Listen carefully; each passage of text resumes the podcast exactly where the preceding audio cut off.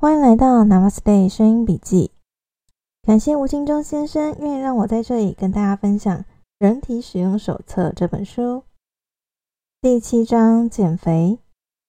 这次我们要来聊的是增加身体的能量是减肥的第一课。从肥胖是能量不足的观点来看，当人体的血清能量不够时，人体为了节省能量的支出，会减少一些比较不重要的工作。而垃圾的排泄就是第一个被搁置的，因为这些垃圾暂时不清理，并不会对人体造成太大的伤害。从能量不足是肥胖的原因的观点发展出来的减肥方法，当然和大家熟知的能量过剩是肥胖的原因，它的减肥方法会有很大的不同。使用的手段是运动、节食、热量控制，这些都是消耗能量的方法。减少身体的总体能量，而在新的观点看来，垃圾排不出去，主要是能量不够。这些方法会使得能量更低，是反其道而行的。所以呢，减肥时不应该减少身体的能量，反而要增加身体的能量，这样才能把多余的垃圾排出去。在经络研究中，发现经络是人体血管系统外的另外一个体液流场。这个体液流场负责将营养运送到细胞周围，供细胞吸收，同时也将细胞所产生的垃圾带走。因此，经络不通是垃圾堆积的另一个重要的原因。传统的减肥方法中，运动具有强化心脏、疏通经络的功效，因此仍然能达到减肥的目的。运动还有另外两个好处。一个是会大量消耗人体的能量，造成身体的疲倦感，使得晚上的睡眠品质得到改善，也会增加睡眠的时间。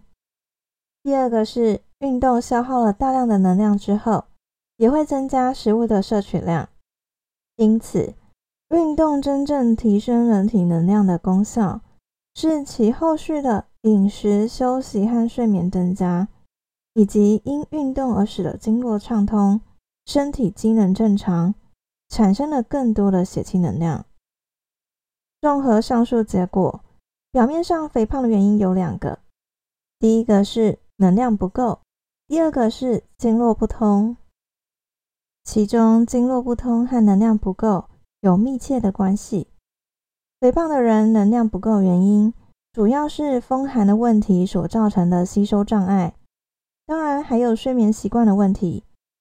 利用一式三招养生法是减肥最简单的方法，也是养生最重要的功课。完全顺应人体自然运行规律。在减肥的过程中，身体会出现许多变化。这些变化用目前普遍的观念来看，很容易产生误解，因而采取了不当的措施。这些措施经常会终止了身体的减肥过程，因此在这里列出几种可能发生的现象，以及正确的处理方法。第一个，减肥不是减重量，而是减体积。第二个，发胖是减肥必要的中间过程。第三个，原来就没有肌肉的人，有可能减得太瘦。第四个，速成的减肥多数是将垃圾脱水。我们先看到第一个，减肥不是减重量，而是减体积。由于在养生过程中，体内的血液总量会逐渐增多，也使得人体的骨髓和内脏中的含血量相对提高。这部分的重量改变并不会使人更胖，但是会使体重增加。在目前以体重来衡量减肥成效的方法中，很容易被误以为又发胖了。有了这部分增加的血液，也就是血气能量，人体才有能力排除积存在体表的垃圾。这些垃圾的排除会使体积减小，这样才能真正达到减肥的目的。这时候体重的变化必须考虑血气上升时增加的血液重量，再减去。被排出去的垃圾重量，如果增加的血液重量大于排出去的垃圾重量，则会出现人瘦了，体重反而增加的结果。由于血液的比重大于一，而垃圾的比重只有血液的百分之七十，比较轻，所以这是非常可能出现的结果。血液比较重，而垃圾比较轻，所以减少的是垃圾，增加血液的时候，比较有可能会让体重变重。因此，减肥不能用体重来衡量成效，必须真正的测量体积。所以健身房的教练会量你的腰围、臂围、腿围等等，用来量测体积的部分是不是真的有减少。记得就有健身教练跟我说过，有些人你看他的外形其实是变瘦了，但是他体重是增加的。这时候的解释都会是肌肉比脂肪重，所以呢增加肌肉量。体重会比较重，脂肪减少了，相对是减少比较轻的部分。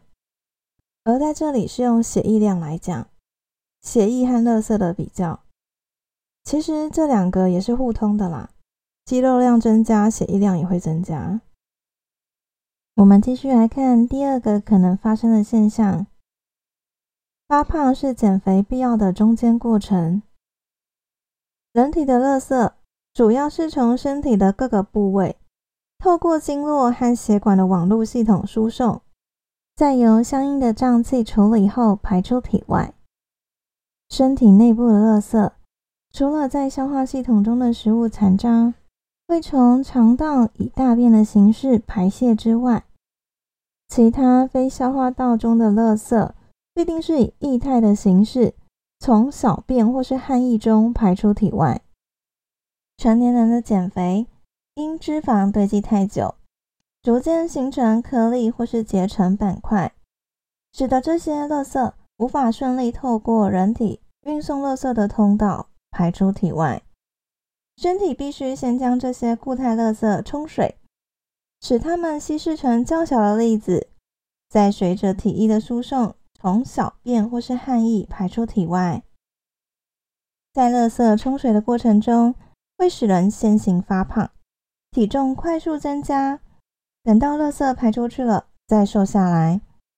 许多人一休息就发胖，就是人体休息时血气增加了，立即进入冲水过程。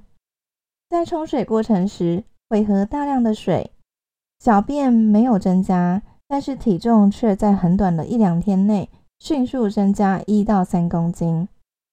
当排出垃圾的时候，就算不喝水，也会有大量的尿液。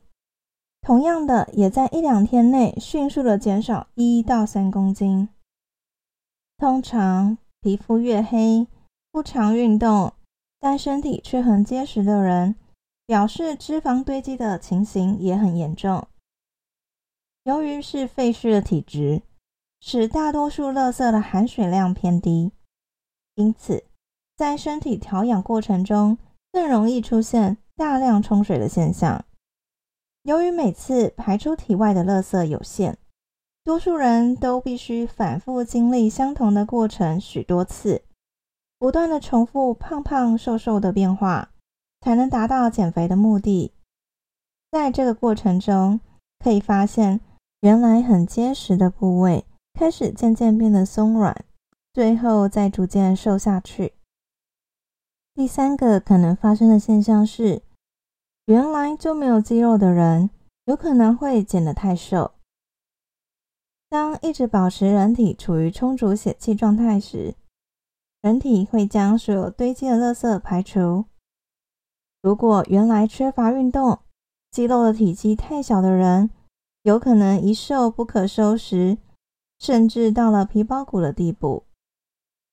第四个可能发生的情形是，速成的减肥多数是将垃圾脱水。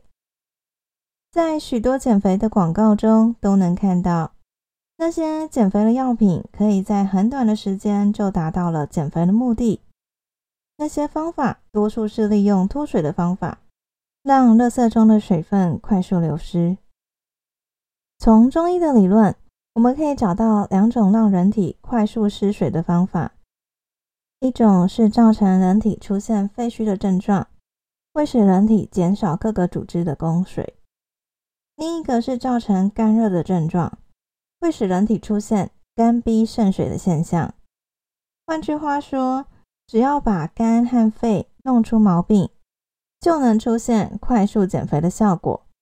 这就像有些癌症患者。会在一个月之内失去十多公斤的体重一样。这种脱水的方法，由于热色仍然还在体内，仍然是身体急于去之而快的东西，因此当体力恢复之后，必定还是得将它们清出体外。于是，只要身体转好，就立刻开始冲水，人体就快速的发胖。这也就是多数减肥的方法。当停止了减肥措施之后，很快就胖回来的道理。如果所用的减肥方法会对人体造成伤害，组织中会堆更多的垃圾，那么胖回来之后就会比减肥之前更胖。传统中医疏通经络的各种方法，包括针灸、按摩以及疏通经络的运动等等，都可以使身体经常维持在最佳运行的状态。组织间的垃圾更容易去除，身体的各项机能也会更好，对身体整体的发展当然都是有益的，也都能使身体达到减肥的目的。这种减肥的方法实际上是追求身体真正的健康，身体健康了，体内的垃圾自然去除，人也就瘦了下来。虽然需要的时间长一点。但是从此建立了良好而健康的生活习惯，只要继续保持这种生活方式，不但不会再胖回去，同时再也不受各种慢性病的威胁。介绍完这个章节喽，所以这里解释了为什么增加身体的能量是减肥的第一课。减肥的人最怕就是复胖，还有没办法持续减下去，所谓的平原期。可以看到，中医和西医对减肥的看法是不太一样的。可以说，西医看胖子是觉得这个人意志力不坚定，可能想吃什么就吃什么，然后也没有运动。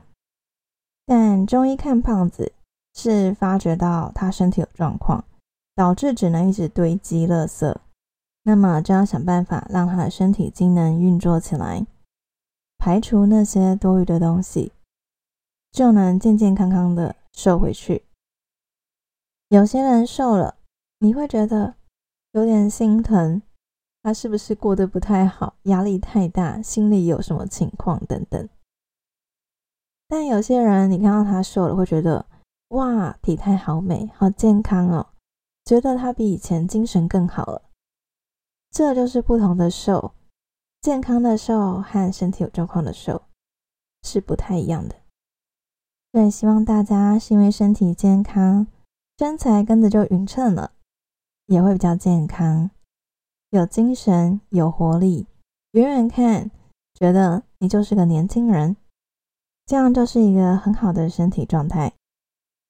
今天的分享就到这里，感谢您的聆听，祝福你有愉快、健康又美好的每一天哦。Namaste，拜拜。